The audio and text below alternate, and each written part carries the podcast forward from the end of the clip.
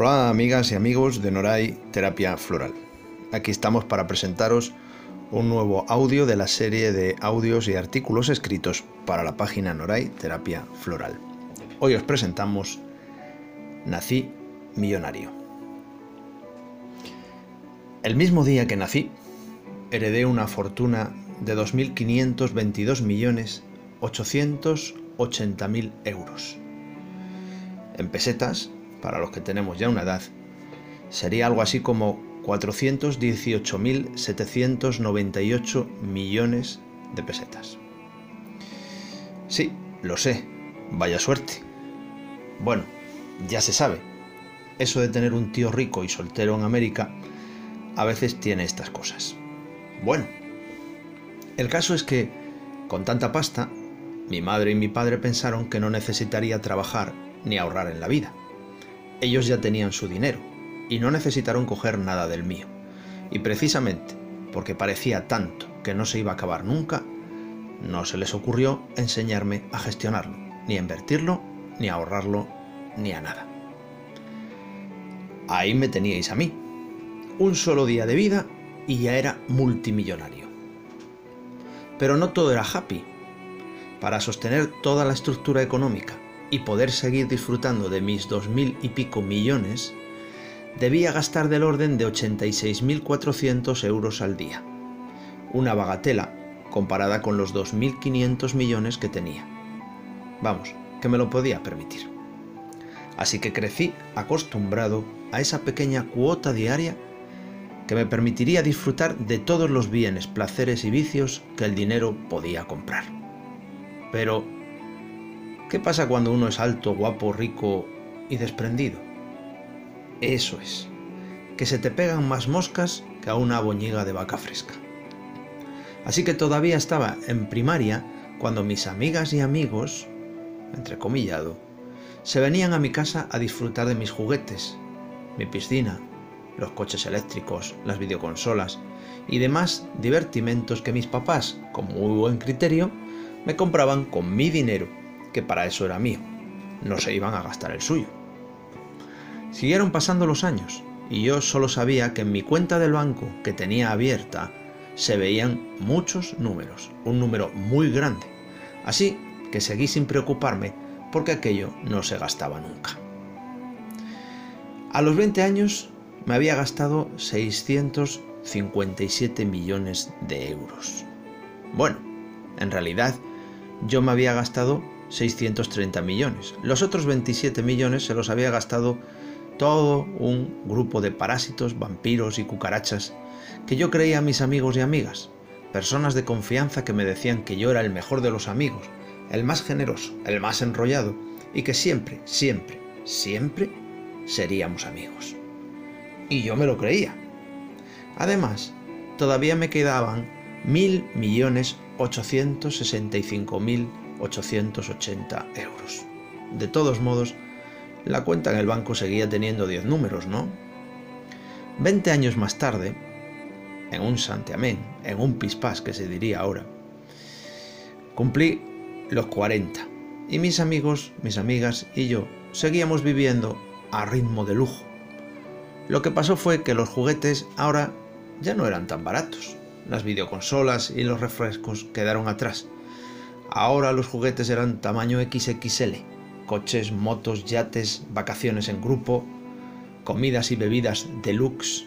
Vamos, lo que se viene a llamar vivir. Para mí y mi grupo, los demás eran unos desgraciados que no sabían que se podía vivir sin trabajar. Desgraciados, gilipollas, les gritábamos desde los coches después de una noche de juerga cuando íbamos de retirada, mientras que aquellos desgraciados se dirigían a sus trabajos a ganarse una miseria de sueldo. Cuando cumplí los 40 quise echarle un vistazo a la cuenta, solo para regodearme de mis 10 mágicos numeritos, aquellos que heredé al nacer y que nunca se iban a terminar. Vaya susto. Ya no había 10 números, ahora había 9. Al principio se me aceleró el corazón, pero luego miré más tranquilamente y vi que todavía me quedaban 885 millones 160 mil euros. La verdad es que pensé que yo solo no me podía haber gastado tanta pasta.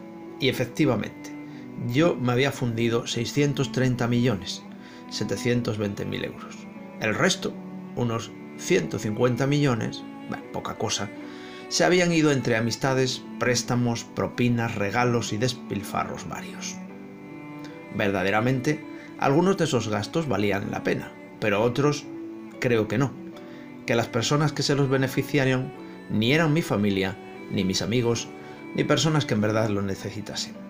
Vamos, que a aquellas alturas pensaba que había perdido 150 millones de euros. Bueno, ya no tenía marcha atrás.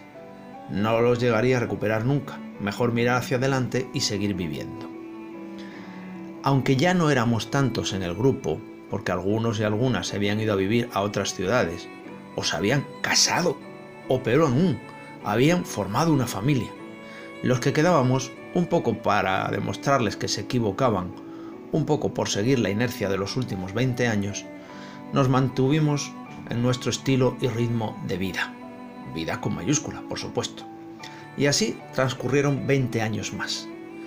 Por no romper con el ritual, miré la cuenta. ¡Hostias! 150.340.000 euros.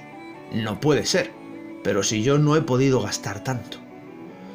Pero sí, las cuentas eran claras. Mis 630.720.000 euros habituales en 20 años, más los 150 millones de mis habituales amistades, parásitos, vampiros, pedigüeños y ladrones. La situación se ponía fea. Yo ya solo tenía unos escasos 105 millones de euros. Tenía que hacer algo, si no, se me acabarían antes de que me hiciese viejo. Tomé decisiones, Dejé de lado a los amigos y amigas que solo se llevaban pero que no aportaban nada. Dejé de regalar puñados de billetes a todo el que se acercaba con cara de necesitado. Dejé de gastar dinero en cosas superfluas, tonterías, caprichos y chorradas diversas y me centré en lo verdaderamente necesario. Y oye, hasta tenía la sensación de estar más tranquilo. Aún así, esos 105.340.000 euros solo me duraron tres años largos. Así que de aquellos eh, más de 2.500 millones de euros que tenía cuando nací, pasados unos meses de mi sexagésimo tercer cumpleaños, solo me quedaban unos céntimos. Además del recuerdo de cómo entre mis amistades y todas aquellas personas que se aprovecharon de mi inconsciencia, nos habíamos fundido toda mi fortuna. La cuenta del banco estaba vacía y solo me quedaba para un paquete de pipas. Mis amistades y demás chupópteros ya no estaban a mi lado. Mis padres hacía tiempo que habían palmado y no me habían dejado ni un duro. Habían hecho como yo, se lo habían fundido todo. Así que me dirigí a un kiosco y con ese último euro que me quedaba en el bolsillo, me compré una bolsa de pipas. Desconsolado, me senté en un banco del parque cercano y me dispuse a abrir la bolsa de pipas, pero no llegué a hacerlo. Un fulminante ataque al corazón acabó con mi vida en el último minuto que había gastado, con el último euro que había también gastado de toda mi fortuna.